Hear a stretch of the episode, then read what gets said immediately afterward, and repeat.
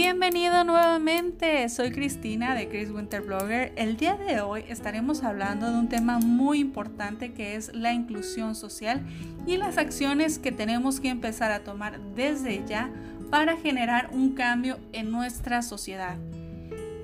Antes que nada, quiero agradecer a todas esas personas que nos están escuchando a nivel internacional desde Latinoamérica, Europa, Asia, desde cualquier rincón donde nos escuches. Muchas gracias y bienvenidos. Comenzamos.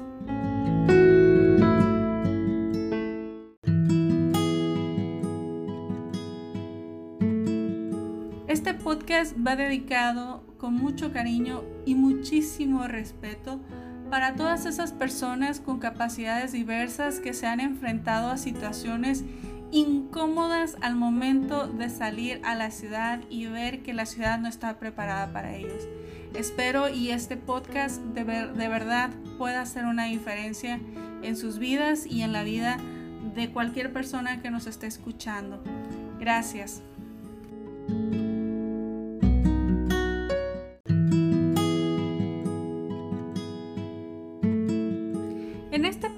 Estaremos viendo qué son las capacidades diversas y cómo involucrarnos en la inclusión social y hacer un cambio en nuestra sociedad.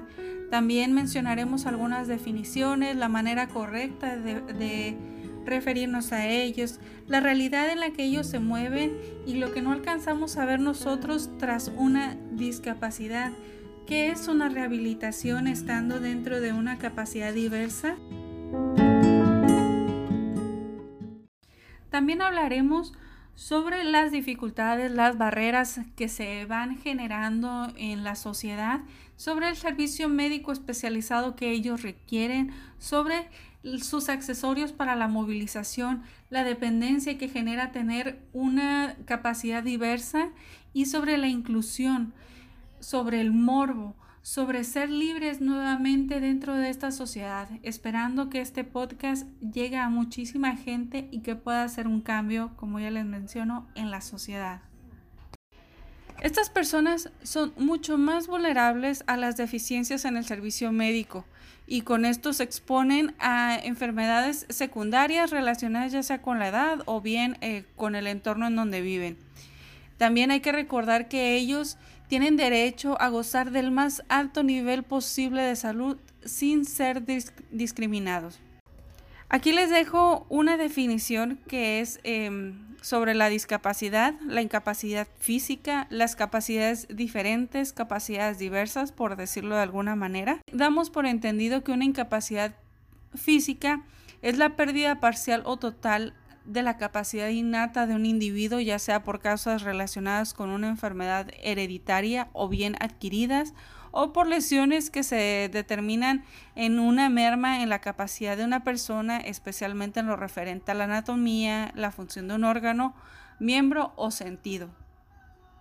Muchas de ellas están relacionadas con accidentes ocurridos o en circunstancias tanto de trabajo o, por ejemplo, en accidentes viales a veces eh, son desencadenadas por lesiones deportivas, estas llamadas eh, deportes de contacto, como los famosos deportes extremos. La OMS nos menciona que ellos lo llaman discapacidad física debido a que lo relacionan más a cómo una persona con discapacidad no puede relacionarse en, el, en la sociedad debido a las barreras estructurales, dando por entendido que discapacidad no es que ellos no sean capaces, sino realmente hay una barrera en la sociedad que les impide a ellos ser completamente capaces dentro de la sociedad.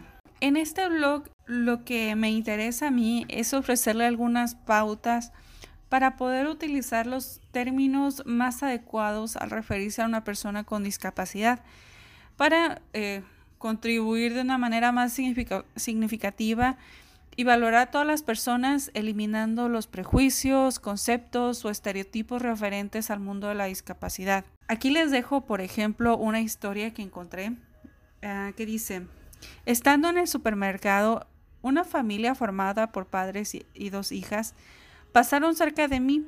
y están hablando de los trabajos de la escuela y escuché decir a la hija mayor, mañana tengo que entregar un trabajo sobre minusválidos. Mi primera reacción fue observar a la familia y pensar, ¿cómo es posible que una niña esté llamando menos válido a una persona? ¿Es eso lo que le enseñan en su familia? O como ella lo indicó, un trabajo.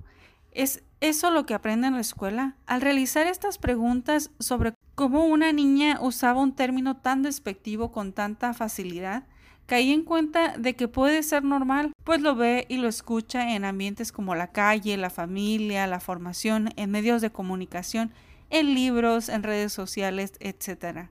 También recordé que hay personas usando el término diversidad perteneciente al modelo social y están en contra del modelo de la discapacidad, como ya lo mencionábamos anteriormente, usado que es el que está usando la Organización Mundial de la Salud, que significa no capaz. Aquí llega una confusión eh, diciendo eh, que nosotros somos normales y ellos no.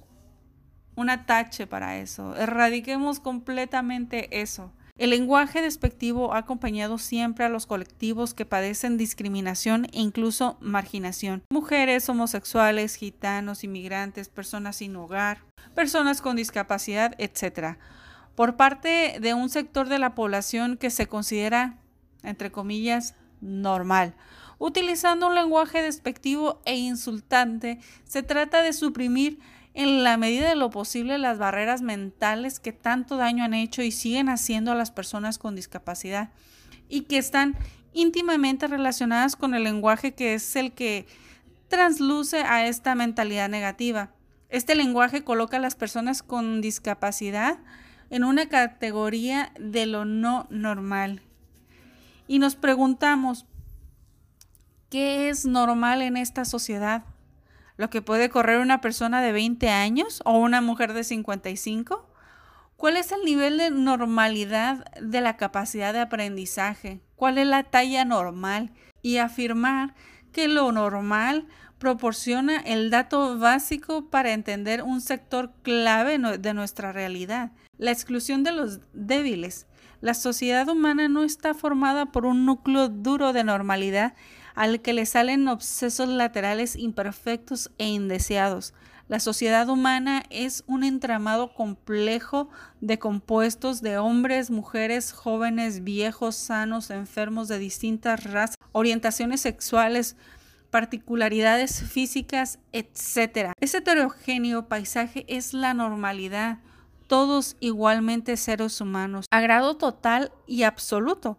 Con el tiempo se convierte en una palabra incapacitado por el simple hecho de no tener la capacidad, es llamado no capaz, sin referirse a la persona que no puede volver a trabajar en su profesión habitual por motivos de salud.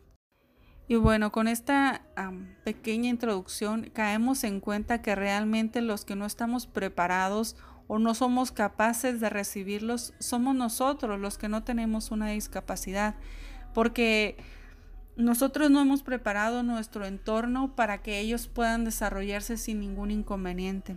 Somos nosotros los que hemos puesto esa barrera en nuestra, en nuestra mente pensando que ellos no son normales, que ellos no son capaces. Pero realmente si a ellos estoy 100% segura que si a ellos les pones el medio, son más que capaces de hacer algo extraordinario que a lo mejor nosotros no somos capaces. Y ahí nos daríamos cuenta de qué tanto nos hace falta por aprender para ser más incluyentes.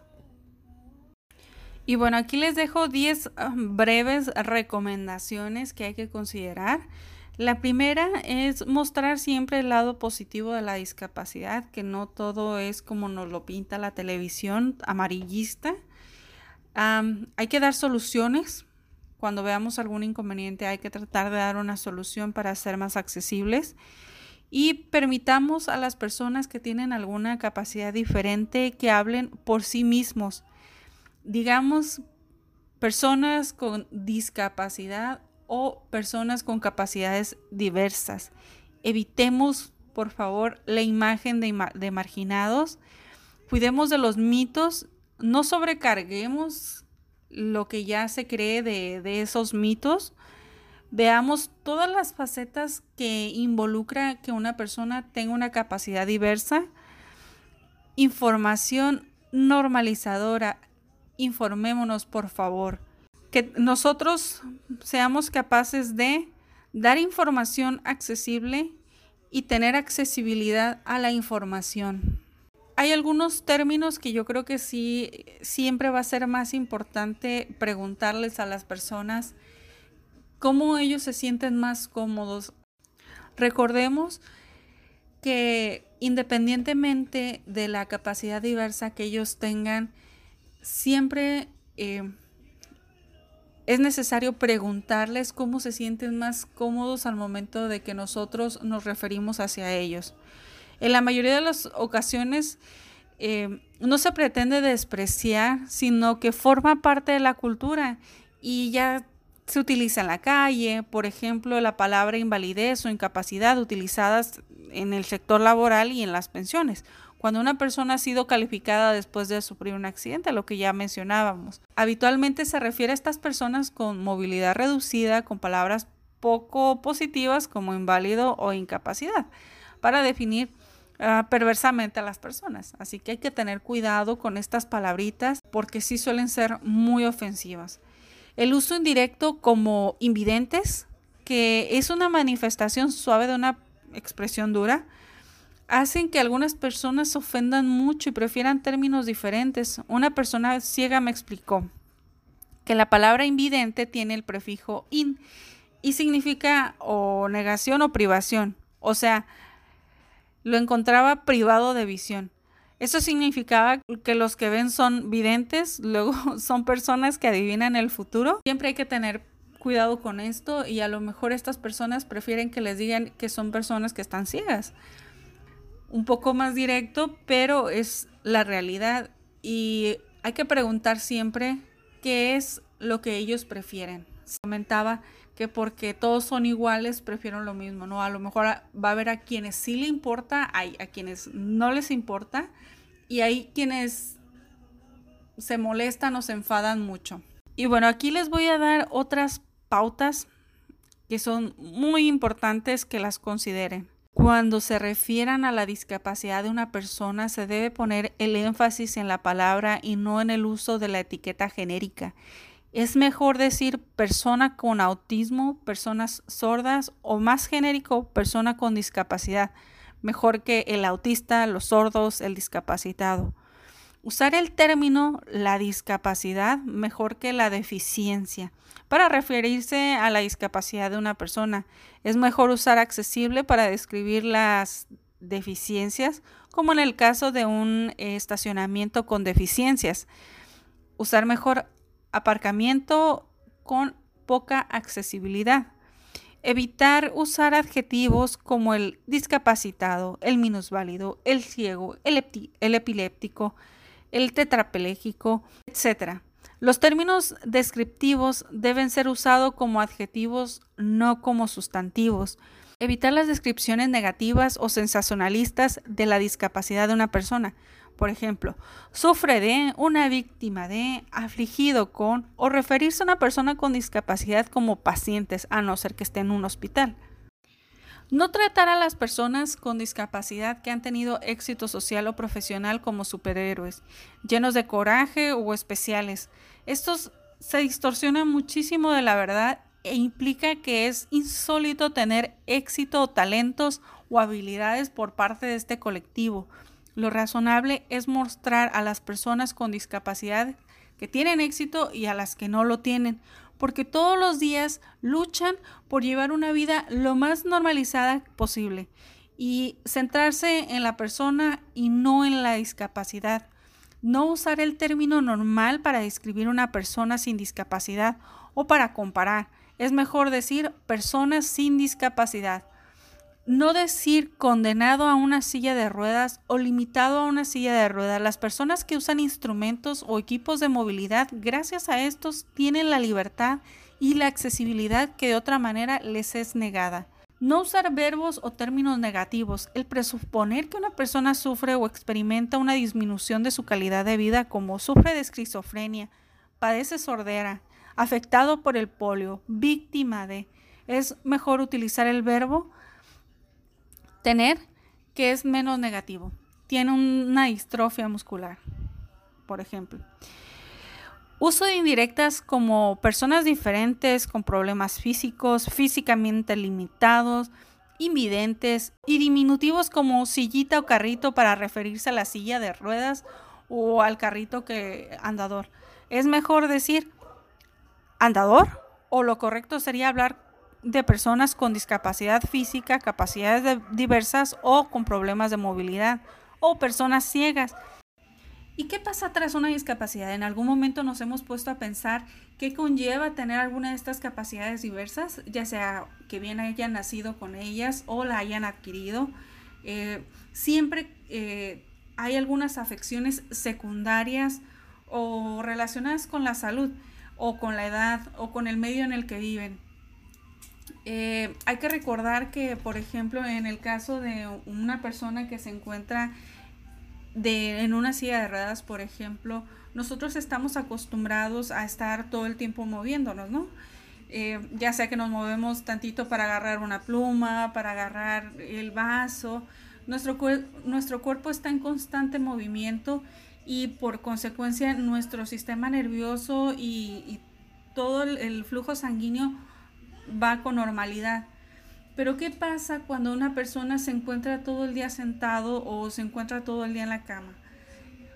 El sistema nervioso funciona diferente porque no está mandando eh, la información de la misma manera que la manda con nosotros. Hay que recordar, al menos en este caso en particular, cuando alguna persona tiene una paraplegia o una tetraplegia o alguna enfermedad relacionada con, el, con la pérdida del sentido de algún miembro del, del cuerpo o de alguna parte del cuerpo, eh, ellos tienden, la médula espinal tiende a, dejar de mandar información de la parte donde se dañó, de la parte hacia abajo al cerebro. Entonces, es allí donde a lo mejor uno necesita ir al baño, pero no el, pero el cuerpo el cerebro no lo sabe porque no está recibiendo esa información. Inclusive cuando una persona eh, está en la silla o está mucho tiempo en la cama, eh, el hecho de que estemos eh, una pierna sobre la otra, nuestro cuerpo a nosotros como personas que no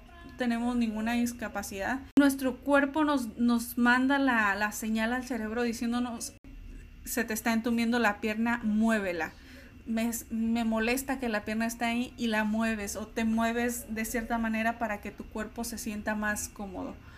Cuando se pierde la sensibilidad de cierto nivel del cuerpo hacia abajo y no se manda la información al cerebro, nuestro cuerpo empieza a funcionar mandando, queriendo mandar información y, esto despliega o crea enfermedades secundarias o reacciones secundarias, mejor dicho, ya que al momento de que nosotros, como lo comentaba, si no movemos cierta parte del cuerpo que está incómoda, eh, el cuerpo va a empezar a, a, reaccionar de cierta manera para avisarle al cerebro que, que algo está mal. Cuando uno está mucho tiempo en la cama y no se mueve, muchas veces suelen hacerse llagas. Cuando no se mueven las piernas están en una sola posición, los músculos empiezan a tensarse porque no hay esa movilidad. Igual con el organismo, en la parte del organismo, nosotros estamos acostumbrados a sentarnos, pararnos, ir, venir.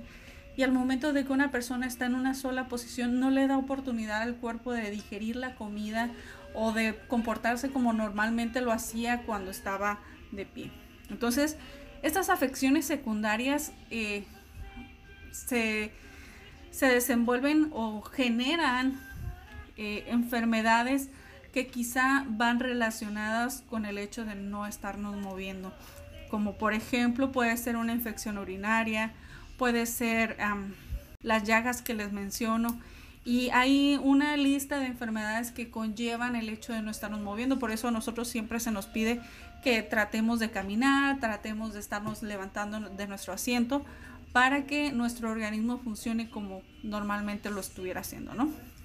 Estas son las enfermedades que uno llegue a adquirir relacionadas con lo que es alguna discapacidad. Y yo les menciono eh, solamente una que es la que a mí me ha tocado vivir, que es la, la discapacidad, eh, estar en una silla de ruedas, no por mí, sino por una persona muy cercana.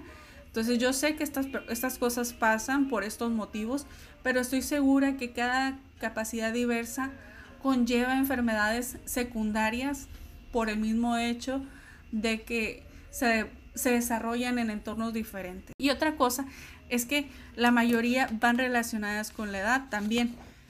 ¿Por qué? Porque uno va creciendo y el cuerpo va envejeciendo y las cosas que antes funcionaban al 100% eh, estando bien inclusive se van deteriorando con el, con el paso del tiempo y más si no hacemos actividades físicas o si no nos alimentamos correctamente. Y también, por ejemplo, comentan que muchas veces eh, se adoptan comportamientos que son nocivos para la salud, ya sea la mala alimentación o ya sea una, la falta de actividad, como les mencionaba. Esto conlleva que nuestro organismo se vaya deteriorando y no tengamos esa calidad de vida que usualmente eh, teníamos anteriormente. Entonces, estar con, con, una de estas capacidades diversas conlleva a que tener esa, esa enfermedad maligna que es la depresión y te empiezas a descuidar, te empiezas a, te empieza a importar poco lo que la demás gente piensa y muchas veces, y me ha tocado verlo en, bastantes personas, que, em, que piensan, bueno, es que estoy privado de esto y déjame disfrutar al menos de la comida o déjame disfrutar de, esto que a lo mejor me hace daño, pero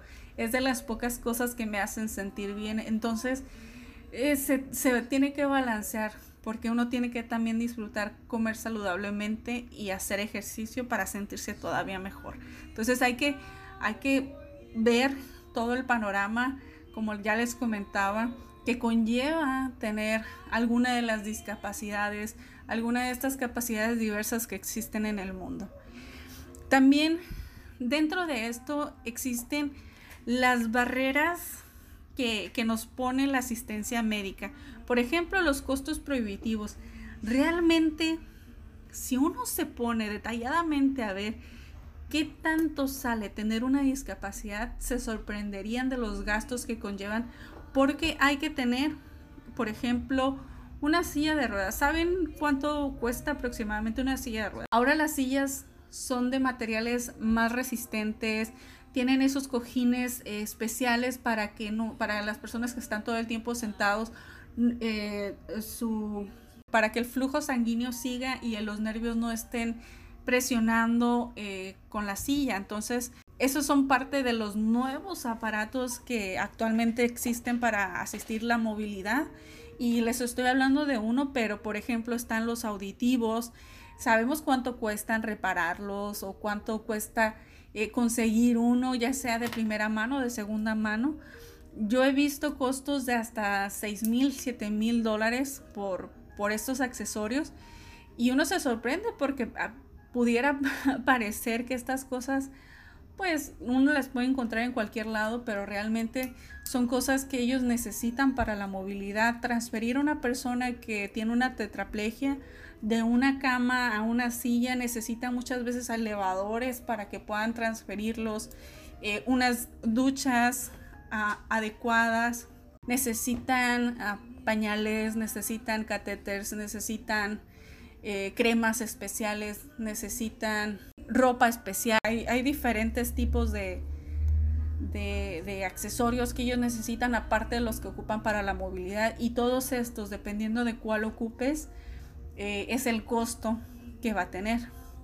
Y así con infinidad de cosas. El costo médico para que una persona con una discapacidad, aparte, por ejemplo, si llegara a tener algún inconveniente, tenga que ir a la asistencia médica, eh, también puede llegar a generar algún cargo que no esté contemplado.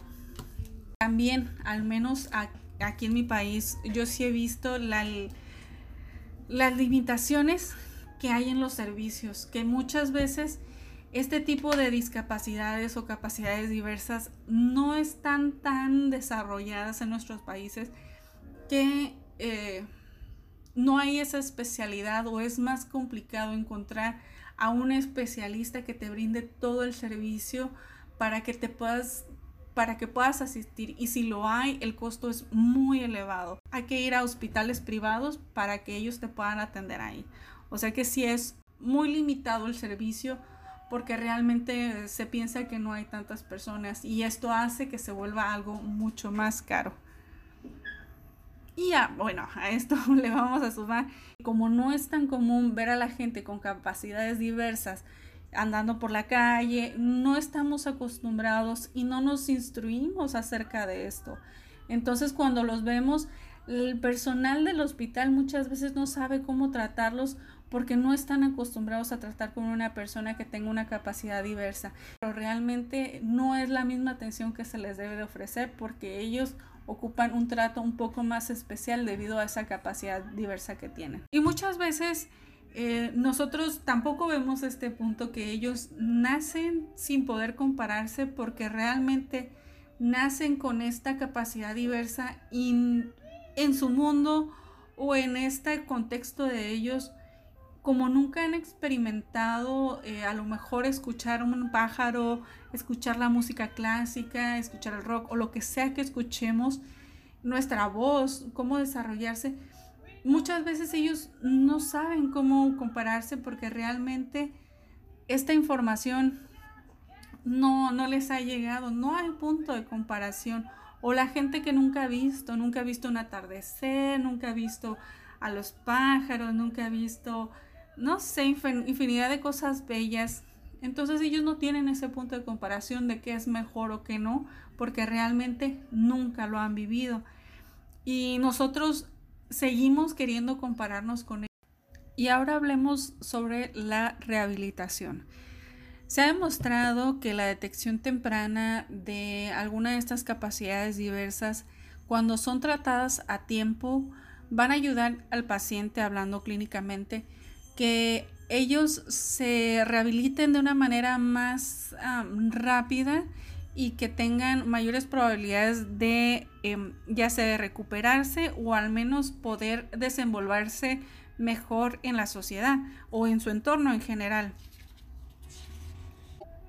Para que una, una rehabilitación realmente surja el efecto que, que necesita cada persona, es necesario que se hagan tanto modificaciones en el, en el ambiente en el que vive, en este caso en el domicilio donde se encuentre, en las adecuaciones que se tengan que hacer, ya sea en el sanitario, ya sea en la, recámara, en la casa en general, con rampas, con, con el tipo de, remodelación que cada capacidad diferente necesita, ya que yo les puedo mencionar que en mi caso particular, eh, es a lo mejor una persona que está en una silla de ruedas, pero puede ser una persona que sea ciega o una persona que sea que, que no vea.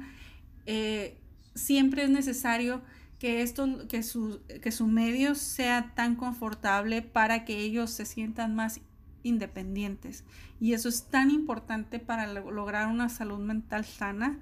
Así que esto va tras la rehabilitación y también es muy, muy importante que toda la familia se vea involucrada en lo que es, en lo que es la rehabilitación, debido a que esto no es un trabajo solamente de los fisioterapeutas, sino también de la familia, ya que muchas veces no es suficiente con que ellos estén yendo a la clínica o al centro de rehabilitación para que ellos se desenvuelvan, sino que también en casa estas personas, eh, tanto hermanos, hermanas, mamá, papá, tienen que hacer sus ajustes con la rehabilitación de una persona con capacidades diversas. Y ahora les voy a mencionar unas barreras que ha creado la sociedad y realmente esto es tan lamentable porque sí existe y hace que una persona con una de estas capacidades diversas eh, se sienta que no es capaz cuando realmente la sociedad ha hecho que ellos no se sientan capaces dentro de la ciudad o dentro del entorno en donde ellos se, donde ellos se van a mover. La, la primera barrera que se identifica es la barrera de la actitud. Los estereotipos, uno asume que ellos tienen una mala calidad de vida o que simplemente no están sanos debido a las deficiencias que tienen. Pero realmente esto es más que nada lo que ya les comento, que nosotros mismos nos creamos esas barreras y decimos es que ellos son así y por esto están enfermos, cuando realmente ellos a lo mejor hasta están gozando de una mejor calidad de vida. Hay gente que de verdad se cuida mucho porque sabe que tiene estas capacidades diversas y sabe que se tiene que cuidar. También otra cosa es el estigma, los prejuicios y la discriminación dentro de la sociedad, porque muchas veces ya sea que estas personas, por ejemplo, una persona en silla de ruedas, una persona que no ve, una persona que no oye, o cualquier persona en general, una persona con autismo, ya se les ve de una manera diferente, inclusive a lo mejor hasta se les puede llegar a esquivar. Y eso, eso ya es discriminación porque estamos evitando ser incluyentes. Y yo creo que nos falta mucha educación con esto. Así que hay que ver, como les comento, todas las facetas de, de una capacidad diversa para poder entender y verlos como nos vemos nosotros, como personas que no tenemos discapacidades, que, que realmente ellos se han desarrollado y tienen una lucha diaria por ser lo más, lo más capaces posible, por no depender de alguien. Y bueno, también esto va con las barreras de comunicación. Por ejemplo, aquí debemos incluir que muchas veces cuando el gobierno o no sé, cualquier otro medio de comunicación que estemos viendo, en, ya sea en la radio, en la tele, dan mensajes que no son claros, que los hace una persona que no tiene alguna discapacidad y no entiende que el mensaje no es incluyente y pasa por muchos filtros y el mensaje a lo mejor no trae las letras grandes, no viene con lenguaje de señas y o el lenguaje fraire, eh, ya sea en el caso de que alguna persona no pueda ver. Y muchas veces esto excluye a la gente que realmente necesita el mensaje. Y también, por ejemplo, el uso de los lenguajes técnicos, las frases largas y las palabras con muchas sílabas que muchas veces las personas que tienen deficiencias cognitivas no pueden entender o se les complica más poder llegar a entender un mensaje así, ¿no? También eh, lo que les comentaba, esas barreras físicas que hay en toda la ciudad, donde en lugares a lo mejor donde uno requiere llegar a algún lugar no puede porque a lo mejor hay escaleras o a lo mejor simplemente no está adecuado o, no sé. Como las capacidades diversas son bastantes, realmente eh, hay que seguir siempre las indicaciones que se nos da en el, en el gobierno, porque si está escrito, si hay, y cuáles son las características que debe de tener cada lugar para ser incluyente. Esto se refiere tanto a elevadores, a rampas. Las rampas tienen especificaciones, eh, las señalizaciones dentro de los lugares y no se hacen esto nada más porque sí, porque yo creo que mucha gente dice, bueno, y no voy a dejar el espacio necesario que requiere de un carro a otro, no lo voy a respetar porque yo quiero que haya más estacionamiento independientemente si viene gente con discapacidad o no. Y allí es donde vemos que la gente o que al menos estas personas nunca han pasado por esta situación y, y cuando no se deja este espacio entre estacionamiento y estacionamiento o una persona simplemente no respeta que hay un lugar para personas con capacidades diversas, no entiende o gracias a Dios nunca le ha pasado tener alguna persona que necesite este tipo de lugares, que uno muchas veces cuando abre la puerta necesita todo el espacio que, que, abarca que la puerta abra para poder bajar una silla de ruedas, una andadera, para poder bajar a la persona, necesita poner una rampa. Y, y es muy feo ver que a la gente como no se involucra, no lo entiende y no, no coopera en estas situaciones. Entonces, necesitamos involucrarnos más, necesitamos investigar un poco más y como les comento, ser más incluyente. Este es mi lema de este podcast. En el servicio médico, por ejemplo, hay lugares donde no tienen básculas para, para las personas con discapacidad. Hay, hay básculas especiales que, que incluyen el peso de cada silla de ruedas. Entonces, cuando vemos estas limitaciones, cuando una persona sale Imagínense, nada más quiero que, ustedes que no tienen discapacidad se imaginen que no ven y que tienen que moverse dentro de su casa o tienen que salir a la ciudad y la ciudad no está preparada para ustedes. Sería una frustración grande tener que estar dependiendo de alguien más todo el tiempo. No es que sea malo, pero realmente sí, sí causa esa frustración. Una persona que no ve, una persona que no escucha, que no escucha que a lo mejor ahí viene un, un carro muy fuerte o que la música está muy elevada. Una persona, sencillamente una persona con autismo que a lo mejor es, le frustra mucho o se siente muy incómodo cuando hay mucha gente o cuando escucha un ruido muy fuerte o cuando escucha ciertas cosas. Nosotros no vemos detrás de eso, nosotros vemos que nosotros podemos caminar, ir a la tienda, regresar y sin problemas. Una persona en una silla de ruedas moviéndose en una ciudad en donde no está diseñada para ellos. Yo veo las banquetas o las aceras que no están preparadas para ellos, que, que uno si quiere moverse o si quieres ir a, a algún lugar, al menos en mi ciudad, que tienes que tomar un taxi para llegar, saber que los taxis no están preparados para subir a este tipo de personas, es, es realmente preocupante ver cómo nuestra ciudad los limita, nuestra, nuestra sociedad limita a estas personas. Y es por eso que se dice personas con discapacidad, porque no son, no es que ellos no sean capaces, es que la ciudad hace que ellos no sean capaces de hacer, de, de moverse como nosotros, las personas que no tenemos alguna discapacidad, nos movamos. Oh, y esto es buenísimo, las barreras políticas, wow. Al menos a mí me tocó ver dentro de Estados Unidos, cómo ellos realmente se apoyan a muchísima gente que tiene alguna capacidad diversa. Independientemente de la capacidad diversa que tengan, ellos apoyan a todas las personas, indiferentemente los apoyan y punto, ya sea con el material médico o bien con la asistencia, transporte o lo que ellos necesiten. Sí hay apoyo, yo lo sé. Y me tocó también verlo en Argentina, que el país también apoya a las personas con, capacidades diversas. Esto se los digo porque yo me tuve que poner a leer qué ofrece cada país para ver de dónde tengo que yo pedir.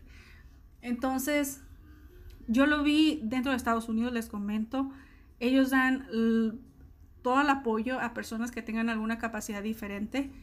Y también en Argentina lo vi que realmente ellos sí dan ese apoyo. No sé en algún otro país porque ahora sí no puedo generalizar. Y sé que en México, al menos cuando yo busqué en México y estaba viendo qué es lo que mi país ofrece, me dio tanta tristeza ver que tanto las pensiones como el servicio y lo que ofrece el país es un chiste. Ver que a una persona con capacidad diversa le están ofreciendo dos mil pesos al mes por dos mil pesos mexicanos al mes por em, tener alguna capacidad diversa y a lo mejor no te incluye todos los todo el, el kit de servicios médicos que es ya sean lo que los accesorios que ocupas para vivir el día a día o bien este la asistencia la asistencia especial sí es, sí llega a ser un gasto muy, muy fuerte y el país no está listo para cubrir estas necesidades. Esto a mí me dice que realmente el país no está preparado para solventar, no está preparado para ser incluyente. Y es una tristeza enorme ver cómo uno sale y realmente el país, la ciudad no está preparada para ellos. Nosotros los estamos excluyendo tanto políticamente como en las estructuras porque realmente a la gente no le interesa. A la gente a lo mejor lo que le interesa es un espacio más para alguien que sí pueda. Y esto es algo que, que sí, sí da mucha tristeza que pase en nuestro país. Y pues hay que luchar para que esto cambie, la verdad yo siento que esto es más que nada porque las personas que toman estas decisiones no están en la posición de estas otras personas que tienen alguna capacidad diversa. Porque al momento de que hay una persona que tiene esta capacidad diversa, empieza a mover las cosas para que cambie. Entonces, yo los invito a que si hay alguien aquí dentro del, país, de México o de Latinoamérica, que ustedes sepan que no están regulados o no están preparados para aceptar a estas personas que son personas con capacidades diversas, hagan algo, hagan un cambio y seamos más incluyentes porque es muy triste y afecta muchísimo a las personas que tienen estas capacidades salir y ver que no la ciudad o el lugar que ellos radican no está preparado para ellos. Hay que hacer algo, pero a la de ya. Y bueno, acá hay otra barrera muy, muy importante que es la, son las barreras pragmáticas que las he venido mencionando poco a poco, que son los horarios inconvenientes que muchas veces uno piensa que, que, por ejemplo, el horario más común sea de las 8 de la mañana a las tal hora, pero cuando uno tiene una capacidad diversa, uno no piensa en que muchas veces es más común que tengan malas noches a que darse temprano por dicho motivo. Y pueden ser mil motivos de que una persona no tenga un horario fijo de dormir porque no es como nosotros que tenemos estas que no tenemos ninguna discapacidad. Hay que, hay que ver los horarios en los que nosotros ofrecemos nuestros servicios que sean también accesibles para estas personas. Y también otra cosa que es, yo creo que una, un, un, punto principal a, a, tocar, que tanto es el que los centros médicos no tengan los equipos especiales o que no tengan al personal capacitado para poder ayudar a estas personas a que usen sus equipos es algo que realmente también preocupa. Preocupa que el personal no esté calificado, no esté, no es que no es, preocupa que el personal no esté capacitado para realizar estas actividades que pueden desencadenar algún accidente debido a, a la falta de conocimiento. Muchas veces a mí, en lo personal, me tocó ayudar a transferir a lugares muy elevados a una persona en silla de ruedas y siento que me, casi me toca hacer en mí el trabajo completo porque la otra persona no sabe qué hacer, no sabe cómo moverse con una persona con este tipo de capacidades diferentes. Entonces les estoy hablando de, de, aparatos de rayos X o aparatos para tomar alguna muestra o cualquiera, cualquier maquinaria que se encuentre dentro de un servicio médico tiene que ser ajustable a personas con capacidades diferentes. Y aparte el personal tiene que estar capacitado para esto. También están las barreras sociales, estas que tienen que ver con las condiciones en las que las personas con capacidades diversas crecen, viven, aprenden, trabajan y envejecen. O también con los determinantes sociales de la salud que pueden contribuir a reducir el funcionamiento entre las personas con capacidades diversas. Pues aquí nuevamente las barreras sociales eh, las creamos nosotros, las crea la sociedad. Si la sociedad estuviera mejor preparada, eh, ellos no se verían en esta falta de... Ellos no se verían en la necesidad de quedarse en sus casas por la falta de, de accesibilidad en la ciudad. También otra cosa que, que va pegado con lo que es la barrera social es la barrera de transporte. Ya lo había comentado que es muy complicado que una persona con una capacidad diversa pueda llegar a tomar un camión, un bus, un, un taxi, porque siempre requiere una asistencia o estar supervisado y muchas veces salir implica eh, cosas o llevar un maletín extra o llevar una bolsa extra que una persona por sí sola a lo mejor no la puede llevar. Entonces sí es muy importante considerar estas barreras y empezar como sociedad hacer algo para que puedan mejorar, para que esto pueda evolucionar y podamos ser más incluyentes.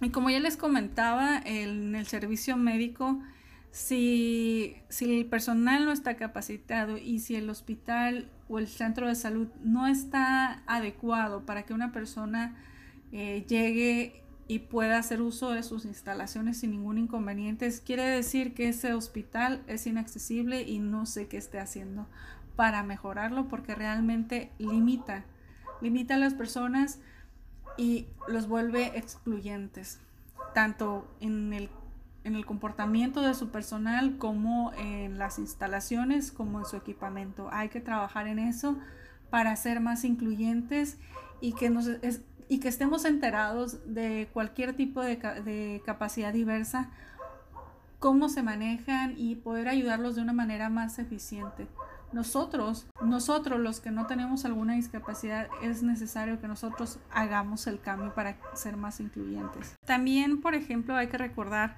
cuáles son estos equipos de movilidad que pueden ser eh, bastones, muletas, levantadores de piernas, levantadores de sillas, cojines de elevación, ascensores de escalera, ayudas y apoyos permanentes, andadores, sillas de rueda, scooters de movilidad hay, más eh, accesorios que ayudan a la movilidad. Por ejemplo, también les comentaba de esos eh, elevadores que ayudan a, a, transferir a una persona de un lugar a otro, pero me refiero, por ejemplo, de la cama a la silla de ruedas o de la cama al sillón.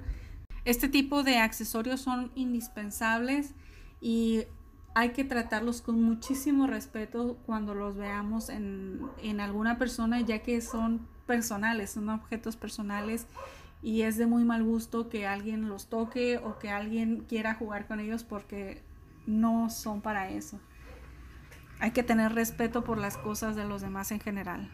Y hablando sobre esta dependencia que nos genera la sociedad y los ajustes que una persona con capacidades diversas llega a tener, ah, aquí es donde uno tiene que trabajar más y me refiero a nosotros, las personas que no tenemos alguna discapacidad, para que ellos se sientan más independientes. Ya se había mencionado anteriormente, es muy importante que estas personas dentro de su entorno, ya sea en la casa o en el lugar en donde se manejen, eh, tengan todo accesible, me refiero a las rampas, sanitario, eh, sala, que, sea todo lo más, eh, lo más accesible posible para que ellos no dependan de uno para realizar alguna actividad.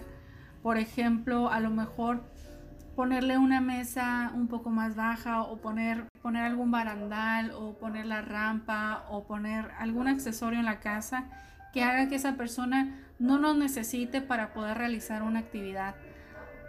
Eh, ayudarlos con su independencia, porque también estas cosas no se ven. Y es importante que nosotros propiciemos que ellos no nos necesiten para realizar estas cosas, no porque uno no los quiera ayudar, sino porque muchas veces ellos necesitan sentirse independientes, sentir que pueden hacer las cosas solo y yo creo que eso se vuelve una satisfacción personal cuando una persona con alguna capacidad diversa logra hacer sus cosas por esa por él mismo o por ella misma llega a ser una satisfacción personal que, que no tiene comparación que se necesita en la vida para sentirse bien. Y bueno, yo aquí en este tema que se llama sobre las relaciones y la inclusión social, aquí les dejo una frase que una persona en una silla de ruedas nos comentó hace mucho. Eh, nos dijo que él antes antes de tener el accidente que tuvo que lo dejó en la silla de ruedas que él tenía su pareja, ¿no? tuvo el accidente y, su pareja se quedó con él. Y él le preguntaba, pero ¿por qué te quedas conmigo si yo tengo esta capacidad diversa? ¿Por qué te quedas conmigo si yo estoy en esta silla de ruedas? Y ella le contestó, yo me quedo contigo porque yo me enamoré de ti, me enamoré de la persona que eres, no de la manera en la que caminas. Y eso siempre marca la diferencia y es algo muy bonito tanto dentro de una amistad como de una, de una pareja poder distinguir qué es lo que realmente vale, ¿no? Poder distinguir si realmente vale lo físico que se termina yendo tarde o temprano o esa manera de ser, por ejemplo, esta persona que es tan emprendedora y que llegó muy lejos, esas cosas se enamoran más que una persona que tiene un buen físico, ¿no? Y por decirlo de alguna manera, cada quien tiene gustos diferentes, ¿no? Pero muchas veces nos encontramos dentro de, estas situaciones que pensamos que no tienen las mismas posibilidades que tiene una persona que no tiene este tipo de, de discapacidades.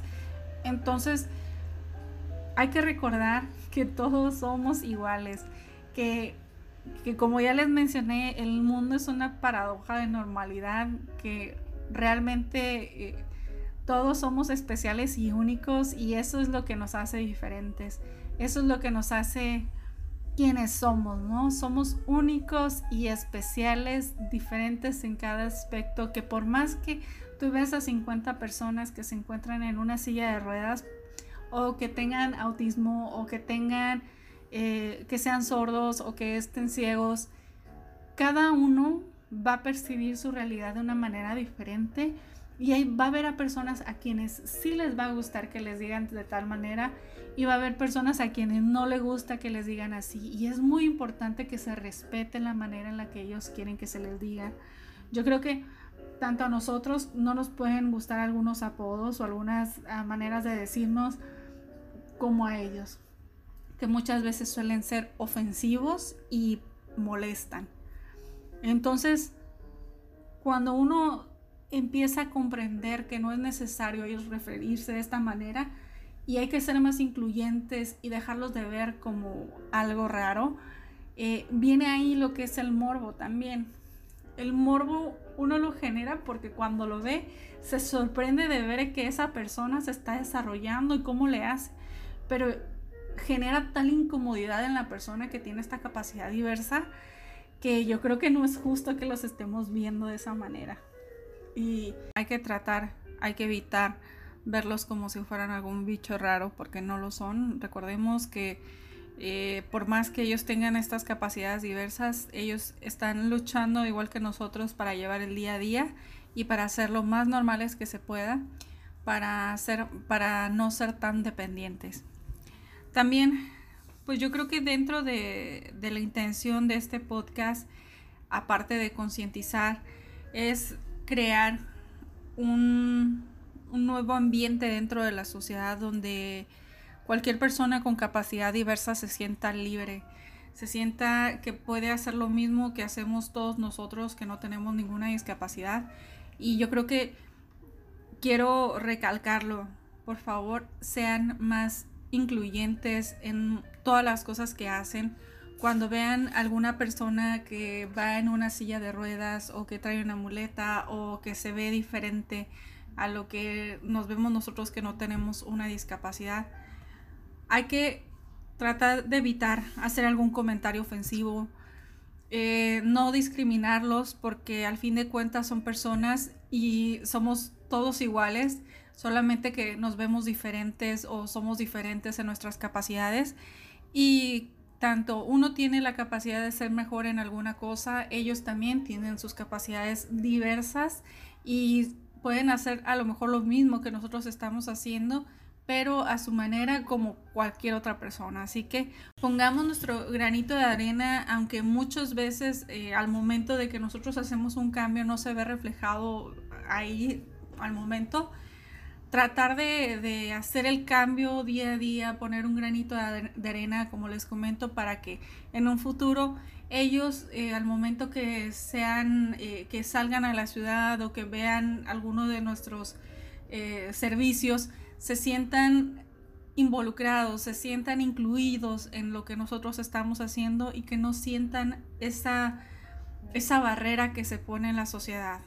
Creo que al final de todo esto la intención es que todos nos veamos por igual y cuando una persona que tiene una capacidad diversa se nos presente seamos capaces de ver todo lo que se vive detrás de ellos y bueno, yo les estoy dejando en la página de chriswinter.com el blog completo con la información que recopilé esperando y sea útil para ustedes, tanto como lo fue para mí.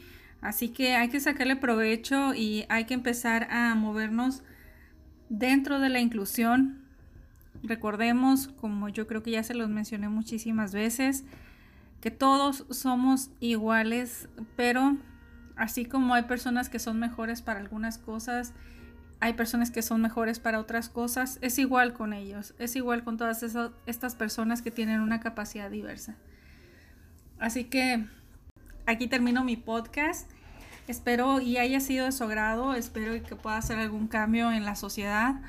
Realmente mm, fue un poco difícil hacerlo porque hay que incluir estos nuevos términos en el vocabulario y es una nueva manera de ver a la sociedad, de vernos a todos por igual y no es fácil hacer estos pequeños cambios que hacen la diferencia, pero sí se puede sí se puede. Así que muchas gracias por escucharnos nuevamente. Así que aquí les dejo todas mis redes sociales. Me pueden encontrar en Facebook, en YouTube, en Instagram, en Pinterest, en, Spotify, en Apple Podcast, en casi todos los podcasts que hay con el seudónimo de Chris Winter Blogger. Así que cualquier duda, por favor, dejen sus comentarios, suscríbanse, activen la campanita, denle like. Estamos en contacto y gracias nuevamente por escucharme. Hasta pronto.